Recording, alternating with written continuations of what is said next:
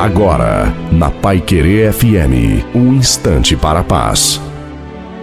Olá, ouvinte da Pai Querer FM, sou o pastor Tinonim.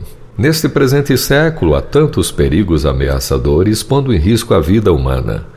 Mesmo antes da criança vir a este mundo, tomam-se cuidados a fim de garantir a ela a sobrevivência.